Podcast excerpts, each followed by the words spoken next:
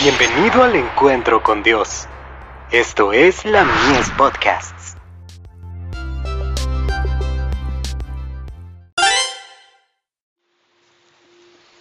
Recibiréis poder con nosotros permanentemente. No os dejaré huérfanos, vendré a vosotros. Juan capítulo 14, verso 18. Cristo deseaba que sus discípulos entendieran bien que Él no los abandonaría. No os dejaré huérfanos, declaró. Vendré a vosotros.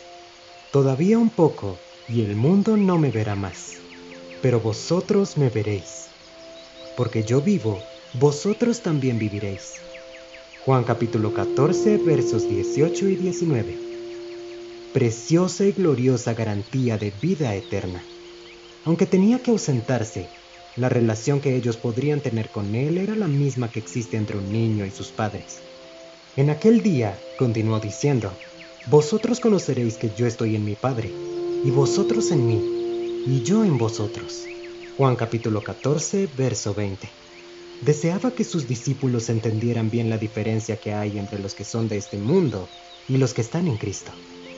Estaba próximo a morir, pero anhelaba que tuvieran la certeza de que volvería a vivir y después de la ascensión, aunque para los discípulos estuviera ausente, sin embargo, mediante la fe podrían verlo, conocerlo y saber que Él continuaría teniendo el mismo interés y amor que les manifestó cuando estuvo con ellos. Podemos saber qué les prometió a los discípulos, porque ellos mismos nos transmitieron su mensaje.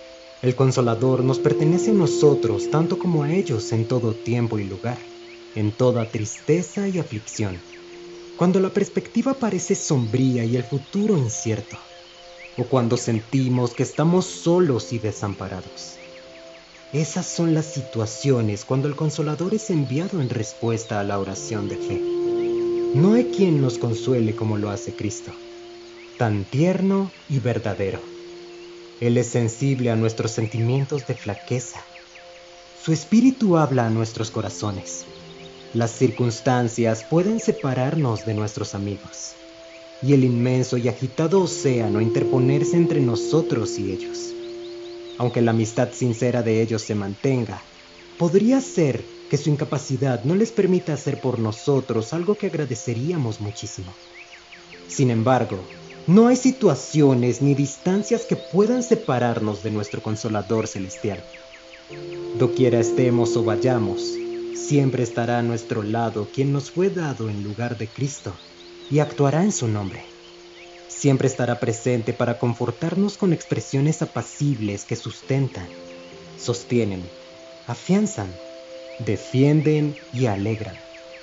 La influencia del Espíritu Santo es la vida de Cristo en cada creyente.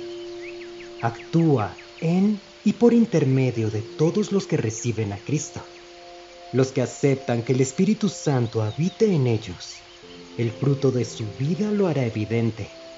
Amor, gozo, paz, paciencia, benignidad, bondad y fe. The Review and Herald, 26 de octubre de 1897.